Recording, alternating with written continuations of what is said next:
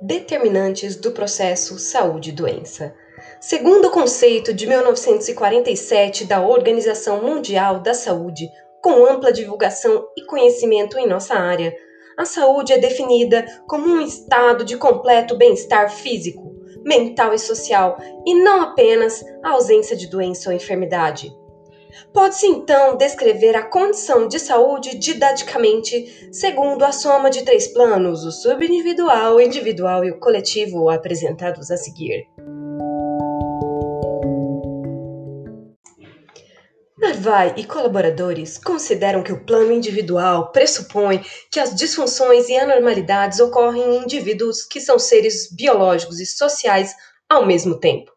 Portanto, as alterações no processo saúde-adoecimento resultam não apenas dos aspectos biológicos, mas também das condições gerais da existência dos indivíduos, grupos e classes sociais, ou seja, teriam dimensões individuais e coletivas.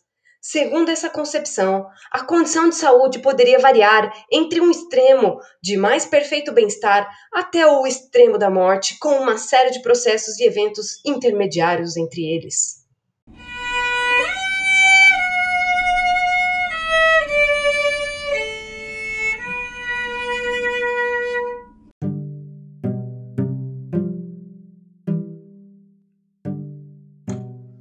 O plano coletivo expande ainda mais o entendimento sobre o processo saúde-adoecimento, que é encarado não como a simples soma das condições orgânicas e sociais de cada indivíduo isoladamente, mas sim como a expressão de um processo social mais amplo, que resulta de uma complexa trama de fatores e relações, representados por determinantes do fenômeno nos vários níveis de análise: família, domicílio, microárea bairro, município, região, país, continente. Nessa linha, fica mais fácil compreender a definição sobre saúde, fenômeno clínico e sociológico vivido culturalmente.